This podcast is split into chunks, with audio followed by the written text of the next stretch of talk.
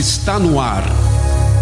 Boletim Legislativo, segunda edição.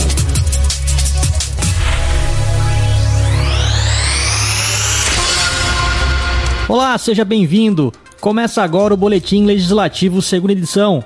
O programa que traz sempre os destaques da atuação dos vereadores de Sorocaba. Com apresentação e produção de Luiz Campos Júnior e Amanda Mendes, com trabalhos técnicos de Rafael Alves e Robler Vieira. Confira os destaques desta edição. Vereador traz novidades de série de reuniões realizadas durante visita a Brasília. Requerimento pede abertura de novas vagas para trabalhadores ambulantes em Sorocaba. Projeto de lei quer obrigar estabelecimentos veterinários a denunciar indícios de maus tratos em animais atendidos. Diretor do The Interset é homenageado com título de cidadão emérito na Câmara.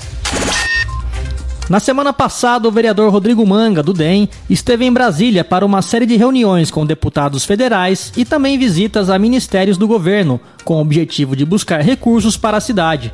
Algumas das novidades que o parlamentar afirmou trazer para Sorocaba vão atender a área da saúde. Nós fomos até Brasília porque eu acho que tanto nós, vereadores, como a população, estamos cansados de ouvir: olha, não tem dinheiro, faltou vacina na UBS, ah, isso não é culpa nossa, é culpa do Ministério. Então agendei uma reunião com o ministro e com toda a sua equipe, junto com o deputado Marcos Pereira, convidei a prefeita, que não compareceu, acabou não enviando ninguém da prefeitura. Isso prejudicou um pouco o que a gente poderia trazer de novidades da secretaria. Nós vamos ver a questão das, das vacinas que estão faltando nas UBS, inclusive vacinas para os animais, vacina da raiva não teve vacinação aqui em Sorocaba. Esse ano, quem tem animal sabe disso, teve que pagar para fazer essa vacinação. A questão da hemodiálise. Pessoas que ficam na fila de hemodiálise quando conseguem, pessoas de Sorocaba tem que fazer hemodiálise de Tu, pessoas de Tu tem que fazer hemodiálise em Sorocaba. E da Santa Casa, o déficit que tem da oncologia. Faltam 2 milhões para repor para a Santa Casa para que possa fazer um serviço adequado e justo para as pessoas que sofrem de câncer. No que diz respeito à oncologia, eles abriram naquele exato momento da nossa reunião um sistema para que a prefeitura envie os projetos e os números para que esse recurso possa vir para Sorocaba. É importante lembrar que muitos recursos se perdem para a nossa cidade por falta de projetos que não são apresentados pela cidade de Sorocaba para os ministérios, aí fecha o prazo e perde esse recurso. Então, esse não é a Santa Casa que tem que fazer, é a própria Secretaria da Saúde que tem que fazer isso. Mas viemos com boas notícias de que as vacinas serão supridas até dezembro e a vacina da raiva, a vacinação vai acontecer em Sorocaba no mês de janeiro. Então, voltei com essas grandes grandes novidades para a cidade de Sorocaba. Outras reuniões que tivemos, inclusive com o deputado Jefferson Campos, para tentar mostrar que Sorocaba é importante, é uma cidade de 700 mil habitantes, com uma região metropolitana com 27 cidades, quase 3 milhões de habitantes na região metropolitana, um PIB de 3,3 bilhões de reais e precisa haver essa conexão entre a cidade e o Ministério. Então, mais uma vez, lamento a falta de um representante da Prefeitura, mas dentro das nossas limitações, por sendo um legislador entre os 20, nós conseguimos trazer boas notícias para a cidade cidade de Sorocaba. Um requerimento de autoria do vereador Vitão do Cachorrão, do MDB, questionou a Prefeitura sobre a possibilidade de abertura de um edital para cadastramento de novos trabalhadores ambulantes em Sorocaba. De acordo com o parlamentar, a cidade tem capacidade para abrir mais vagas e proporcionar a oportunidade para novos trabalhadores.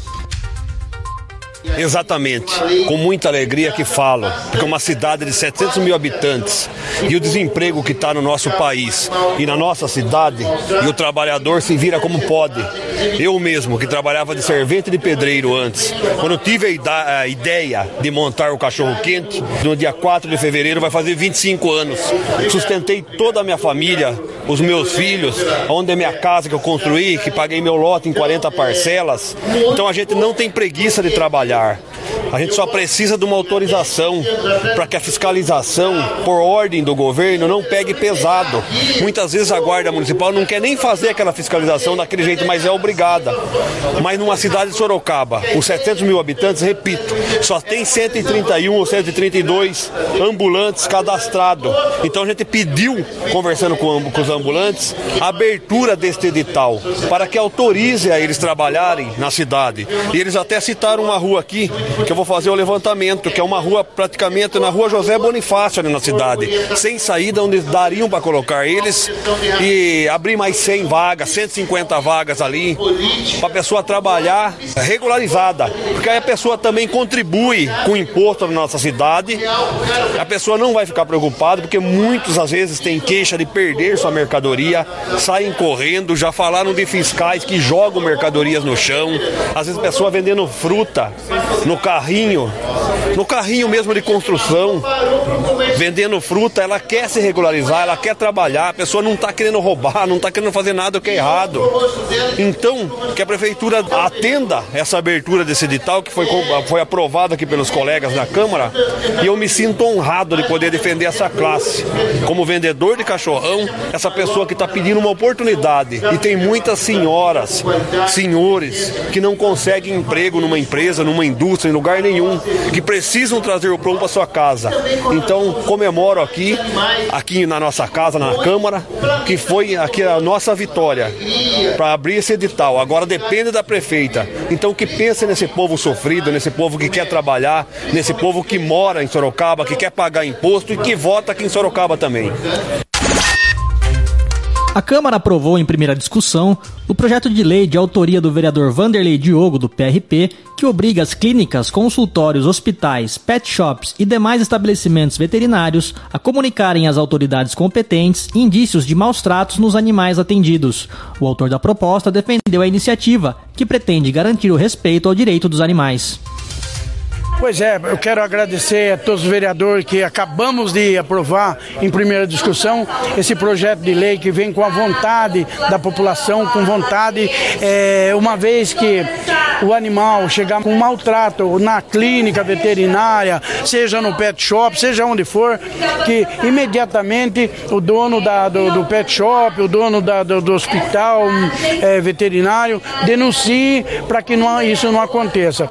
Veja bem, é, na cidade, não só aqui, várias cidades, isso acontece constante. E tem aquele, o, o, o povo ainda tem aquele medo ainda de denunciar, mas a lei agora ela vem pra, com, com base e, e se a pessoa não denunciar, o estabelecimento pode ser responsável e você responsabiliza não só o estabelecimento, quem também realmente é, maltratou o animal. Porque a gente, o animal, quando você tem um animal, ele passa a ser da família, passa a ser família da gente. Então tem que ter o respeito com o animal. Vou encaminhar uma cópia lá para a comissão de, de, dos animais também, é, desde que já foi aprovado em primeira. Portanto, quero mais uma vez, através de vocês, agradecer vocês, agradecer todos os vereadores que, que viu a necessidade desse projeto e eu agradeço então é, a toda a população. O delegado Osmar Guimarães Júnior, diretor do Departamento de Polícia Judiciária do Interior, o DI Interset, foi homenageado pela Câmara Municipal com o título de cidadão emérito em sessão solene realizada na noite desta quarta-feira, dia 27, por iniciativa do presidente do Legislativo, vereador Fernando Dini. Dini destacou o motivo da homenagem.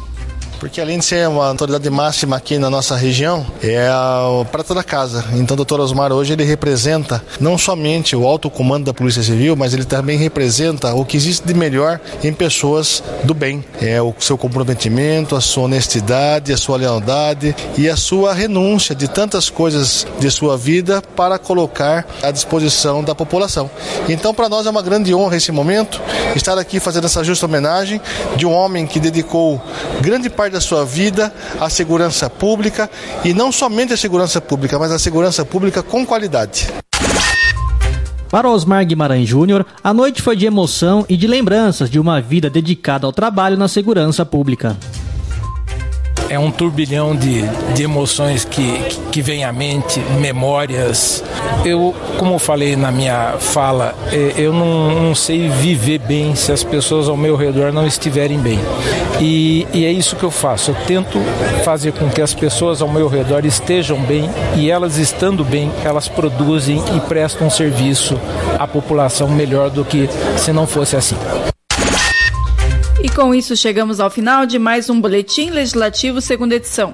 Agradecemos a sua audiência e lembramos que você pode acompanhar toda a nossa programação pelo site, pelo Facebook, pelo aplicativo e pelo sistema de som interno aqui da Câmara. Participe você também da nossa programação. Envie uma mensagem com sua crítica ou sugestão para o e-mail radiocâmara@câmarasorocaba.sp.gov.br. Não esqueça, o e-mail é o radiocâmara@câmarasorocaba.sp.gov.br. E lembrando também que as duas edições do Boletim Legislativo estão disponíveis em podcast que você pode acessar pelo aplicativo Spotify. Até a próxima edição. Até lá. Boletim Legislativo, Rádio Câmara Sorocaba.